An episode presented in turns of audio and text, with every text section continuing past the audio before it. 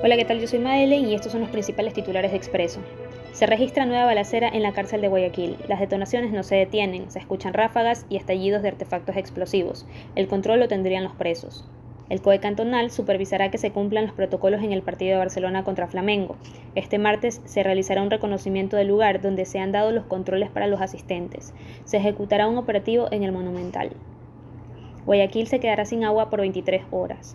El corte de este servicio será desde las 4 a.m. del jueves 30 de septiembre hasta las 3 a.m. del viernes 1 de octubre y también afectará a Durán y Nobol.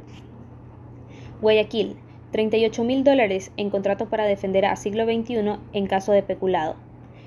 Está en compras públicas desde septiembre. Fue adjudicado a Clever Sigüencia. La Fundación Municipal es investigada por el trapeado.